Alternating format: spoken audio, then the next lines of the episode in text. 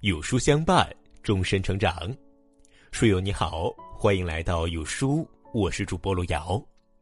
今天跟大家分享的文章叫做《经营自己》，一起来听。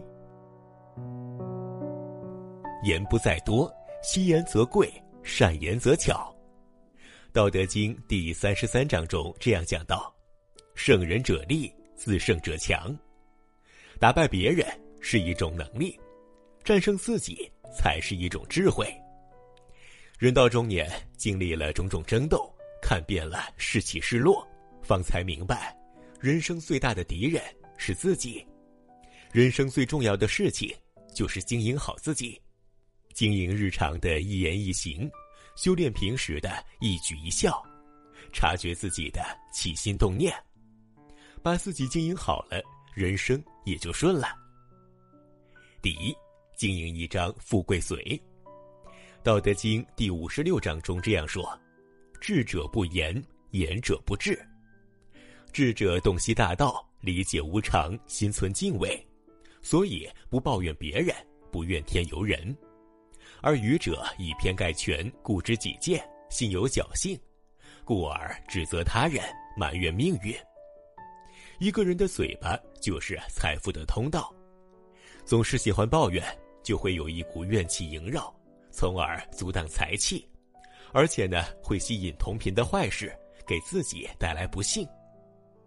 清朝期间，有个人名叫李达，靠种地卖菜为生，他的妻子总是唉声叹气，吃饭的时候埋怨家境贫苦，饭菜寡淡；种田的时候嫌弃风吹日晒，太过辛劳。卖菜的时候抱怨生意难做、挑剔，而且呢，她逢人就说：“我的命啊，真是太苦了，丈夫没什么本事，我儿子也不听话。”果不其然，他们家的菜总是卖不出去，生活很是贫苦。后来呢，儿子当上了县令，也和母亲一样喜欢责怪他人，属下难忍其辱，一气之下便杀死了他。老话常说。一言折尽平生福，语言自带能量磁场，就像是一块磁铁。你说的所有的话，最终都会被吸引回来，成为现实。积极的语言会带来财富好运，消极的语言会招致灾祸霉运。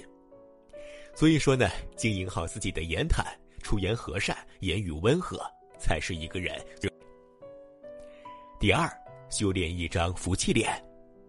道德经第二十一章中这样讲：“孔德之容，为道是从。圣人顺从大道，品行端正，心怀善念，故而面容和蔼，自带福气。一个人的面相就是他的心相，心地善良，面容就会和善，光明美好的事物便会靠近。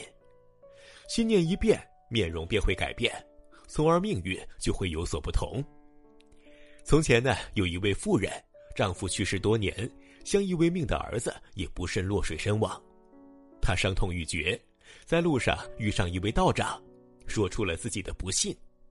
道长听完，叹了一口气，对他说道：“你面相不好，天生命苦，寿命不长，只能活到五十多岁。”听完之后，他准备了断生命，在途中，他遇到了一名小乞丐，无依无靠。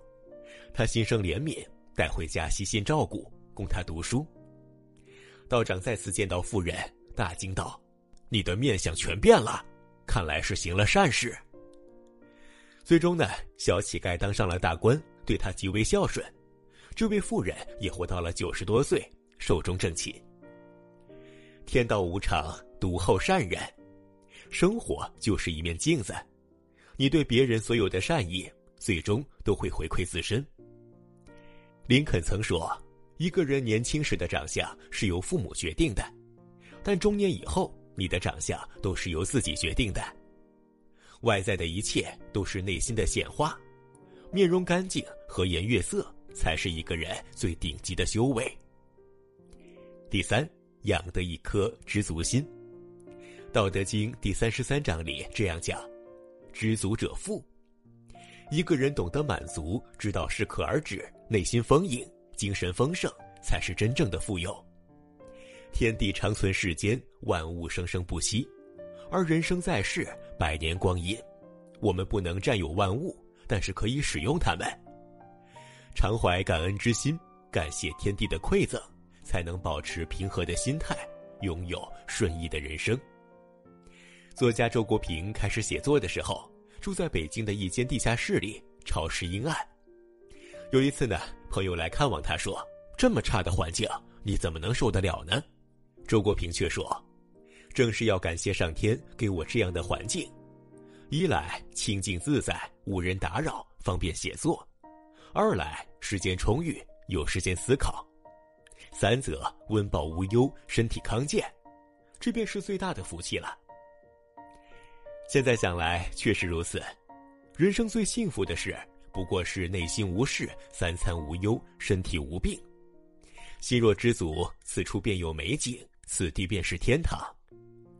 清贫思想里有一句话：“若知足，虽贫亦可名为富；有才而多欲，则名之为贫。”真正的富足是知足常乐的心态，是活在当下的心境，内心安定，知足知止。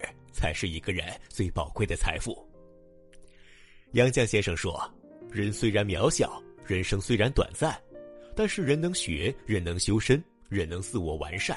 人的可贵在于人的本身。人生呢，就是一场不断精进自身的修行。在此期间，要不断的完善自己，经营自己，从而提升自我，改变命运。